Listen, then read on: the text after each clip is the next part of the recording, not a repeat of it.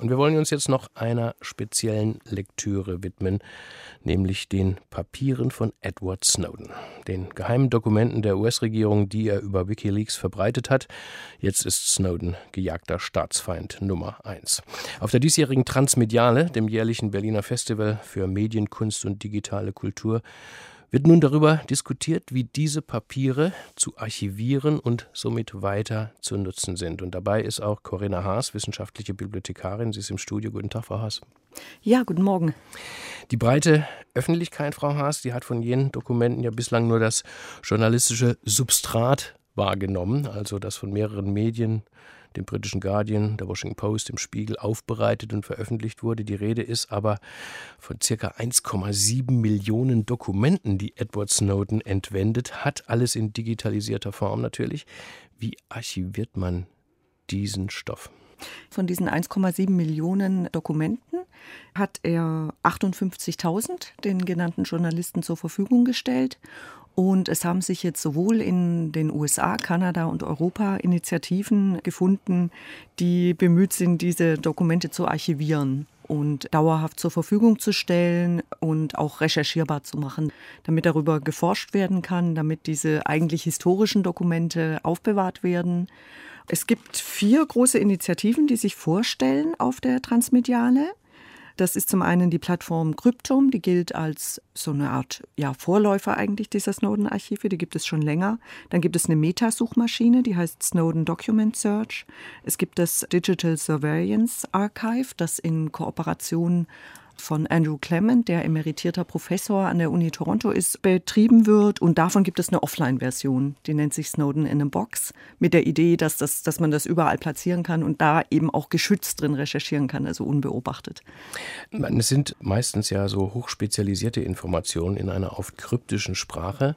Wie lässt sich denn Edward Snowden überhaupt lesen? Das ist eine sehr gute Frage. Also als Dateiformat sind das meistens PDF-Dokumente, häufig Präsentationsfolien.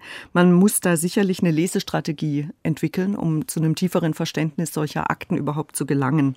Also wenn dann jetzt ein bestimmtes Thema interessiert, dann sollte man erstmal sehr breit recherchieren, erstmal so ein Gefühl für die Art des Materials kriegen und man muss sich über verschiedene Dinge im Klaren sein. Also das sind Nebenprodukte täglicher Operationen. Es gibt viele kleine Updates. Diese Dokumente sind in einer kontinuierlichen Folge geschrieben werden. Sie haben sowas Episodisches. Es ist eine Insider-Kommunikation. Es steckt viel implizites Wissen drin. Man sollte auch bedenken, dass nicht immer alle Informationen korrekt und vollständig sind und dass sie natürlich auch ideologisch gefärbt sein können.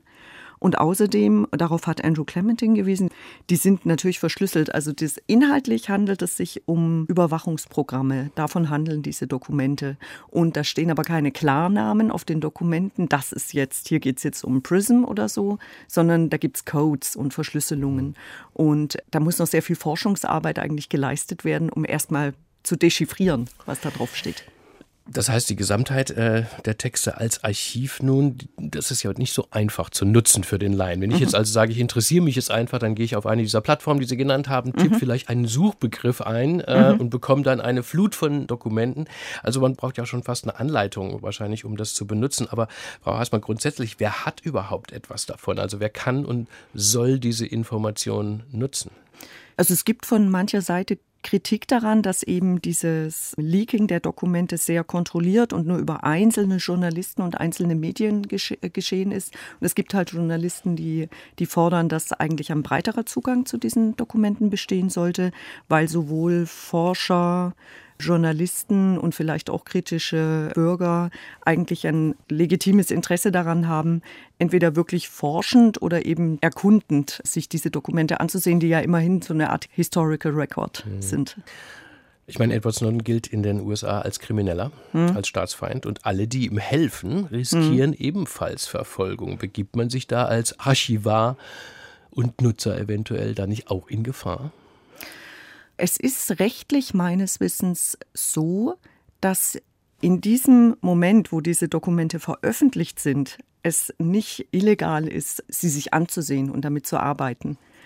Insofern begibt man sich jetzt nicht in eine rechtlich gefährliche Situation, wenn man in solchen Archiven recherchiert. Man möchte aber vielleicht trotzdem nicht unbedingt, dass das so getrackt wird und dass das so beobachtet wird. Snowden archivieren, Snowden lesen, das war Corinna Haas, wissenschaftliche Bibliothekarin. Sie wird auf der Transmediale über Snowden, die Snowden Archives diskutieren. Danke für Ihren Besuch. Vielen Dank für die Einladung.